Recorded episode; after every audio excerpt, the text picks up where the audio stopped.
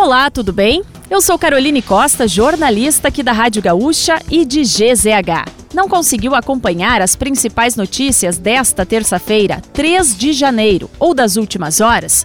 Eu vou trazer aqui para você antes que o dia acabe, que é o nosso resumo diário de notícias do fim de tarde.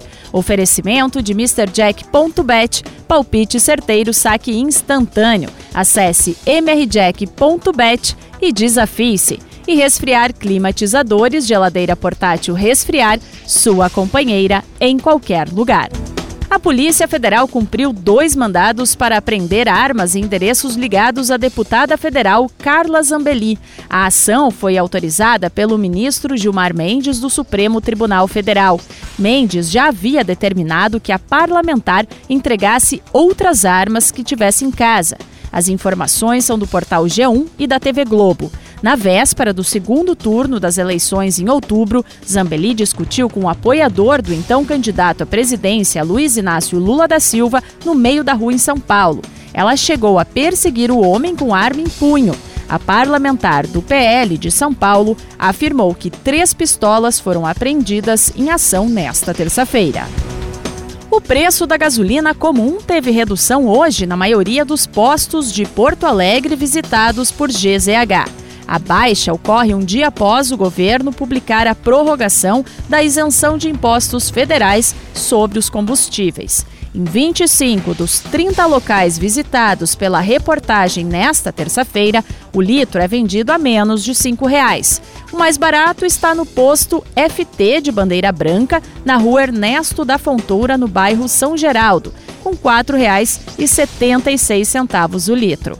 Para mais detalhes dos preços nos postos da capital, acesse o site ou aplicativo de GZH. Cida Gonçalves assumiu o comando do Ministério das Mulheres no Teatro do Centro Cultural do Banco do Brasil em Brasília. Ela disse que a prioridade da pasta será a reestruturação de políticas para as mulheres e o combate à violência. A ministra também ressaltou que a pasta será de todas as mulheres, independentemente de terem votado no governo atual ou não. Entre as primeiras ações do Ministério estará a ampliação da Central de Atendimento à Mulher, o DISC 180, e a reestruturação da Casa da Mulher Brasileira, programa que acolhe vítimas da violência doméstica. Pelé foi sepultado em Santos na tarde de hoje no Memorial Necrópole Ecumênica. Foram 24 horas de velório e outras quatro de peregrinação pelas ruas da cidade em cima de um caminhão de bombeiros. O Santos calcula que 230 mil fãs foram à Vila Belmiro para se despedir do rei do futebol. A parte final do velório contou com a presença do presidente Lula, acompanhado da primeira-dama Janja. A cerimônia de sepultamento foi restrita a 140 pessoas, entre familiares e amigos próximos, e só aconteceu depois de um novo velório, mais curto e reservado também somente para a família. O atacante Luiz Soares chegou hoje em Porto Alegre e foi recebido por ao menos 1.500 torcedores gremistas no aeroporto Salgado Filho. O novo camisa 9 tricolor foi ao CT Luiz Carvalho, onde se apresentou ao técnico Renato Portaluppi e conheceu seus novos companheiros de clube. A apresentação oficial do uruguaio ocorrerá nesta quarta-feira na Arena.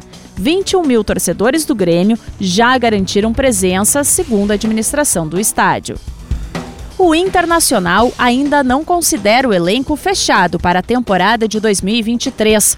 Em entrevista concedida à Rádio Gaúcha, o vice-presidente do Conselho de Gestão, Arthur Calef, admitiu a intenção de buscar de dois a três reforços para completar o grupo de jogadores que iniciará as disputas no primeiro semestre. Entre as posições tratadas como prioritárias estão um volante e um centroavante. E para fechar o nosso resumo de notícias, antes que o dia acabe, tem a previsão do tempo para amanhã. O tempo firme volta a predominar no Rio Grande do Sul. No entanto, entre a madrugada de hoje e amanhã de quarta, poderá chover de forma moderada e intensa na Serra Gaúcha. A temperatura mínima para o Rio Grande do Sul, de 11 graus, está prevista para São José dos Ausentes. A máxima ocorre em Barra do Guarita e com 36 graus. Em Porto Alegre, a variação térmica fica entre 18 e 31 graus. Se quiser saber mais sobre algum desses assuntos e muitos outros, além dos nossos colunistas, áudios, vídeos, é só acessar gzh.com.br ou o aplicativo de GZH. Amanhã a gente volta aqui antes que o dia acabe. Até lá!